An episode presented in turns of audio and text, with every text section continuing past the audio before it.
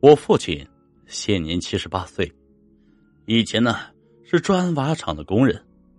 父亲平时下班了就去捕鱼抓虾。夏天暴雨来临，他说鱼多，甚至是彻夜搬网捕鱼。秋风水凉，一个人下水底去掏蟹洞，这些胆子很大，从来就不信什么迷信鬼神。曾经在一年冬天。年初几的时候，人群簇拥在小木桥上，这挂下篮子向娶亲船队讨要喜糖这些，结果桥断了。我父亲一个人在冰水里面来回救出了一半人，但这不妨碍村人为了几寸宅基地、几分利益殊死相搏。我小时候啊，他就教我织网，制作捕鱼虾笼、扇笼，教我识别野菜、野果。芦苇、水草根、菌菇这些，哪些可以食用？那个年代的人都这样，经历过有饥荒日一时。况且我小时候那个年代，温饱还是靠父亲抓鱼虾，下班给人家打个家具这些勉强维持。偶尔他会告诉我一些老的事情，比如以前有什么动物，野猪什么的，现在没有了。然后啊。他给我说起了下面的事情。我们这里有个古老的湖，民间传说，这个湖的形成是因为远处某个地方地面突然升了起来，造成我们这里下沉，形成了这个湖。下沉的时候，因为突然，自然很多被淹没。我第一次去这个湖边，就发现清澈的水面下一枚金光闪闪的铜钱。分外耀眼，开心。离岸几米高，被浪打的曲曲拐拐，像迷宫雕刻一样的芦苇根下面，像山洞。老人们相传，那时候谁家办事啊，缺凳子、桌子这些，就去湖边叩拜，借用桌子、凳子，然后啊，凳子、桌子会浮上来，借用好了以后归还至湖里即可。查过有限的资料。下面确实是城市，有井啊，这些年代久远。以上是湖的背景。大约八十年代某年，我父亲接受厂里安排给这个湖排水，几台很大的柴油机架在新筑的大坝上，日夜不停。这大概排水七八天之后，湖面下降了不少。那天晚上呢，他值夜班。在工棚里，眼看一会儿会儿的时间，狂风大作，远处雷声隆隆。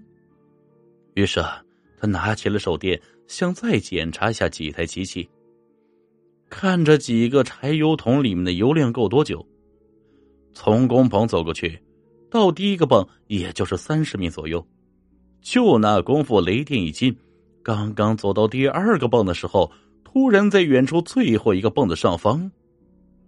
就那个一刹那，空中咔嚓一声，一道闪电，右侧这边吸水管的火里，一条长形的圆形东西，这银光一闪，直接从湖里飞跃而起，越过了大坝，向左侧排水侧湖面，轰隆一声落入左侧湖里。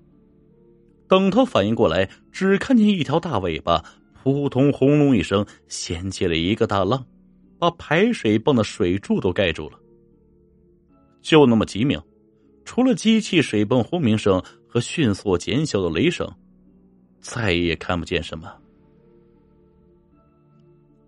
我父亲说，当时他愣了几秒钟，而后机械转身跑回工棚，而另外一个一起值班的也还没来。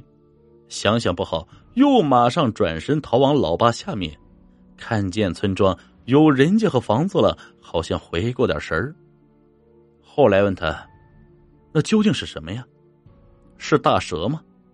他说不知道，也不可能，从来没看见这么大的。因为他们用的排水泵是四十厘米左右直径的排水管，这倾斜抬高，水流像高射炮一样排出坝外几米，每台泵间隔少说至少十几米。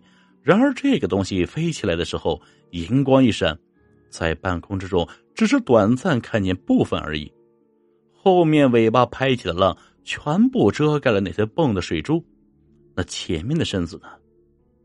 而且坝顶面宽度七八米，底面十几米宽，高度四五米，湖面的距离飞越了整个坝宽，只有尾巴落在坝近一点，那也就是深水区了。估计这至少几十米，甚至百米或者更大。我父亲呢是一个木匠，看着木料不用尺量，也许啊，是因为六十年代过来的人，说好听点就是唯物主义。不好听点，就是固执强势和勤劳节俭勇敢一些，无法更改坚定啊。每每我母亲和奶奶要算命啊，乡下的土办法什么的，总是不敢在他面前说起。所以我后来问他那个是路吗？他没说话。也许他怕我年纪小，猜这猜那，以后就没有说起过。也许也是他理念里面的一个疑问。抓鱼抓虾也算得上是浪里白条，湖泊里怎么有这么大的东西？应该对他是很大的冲击。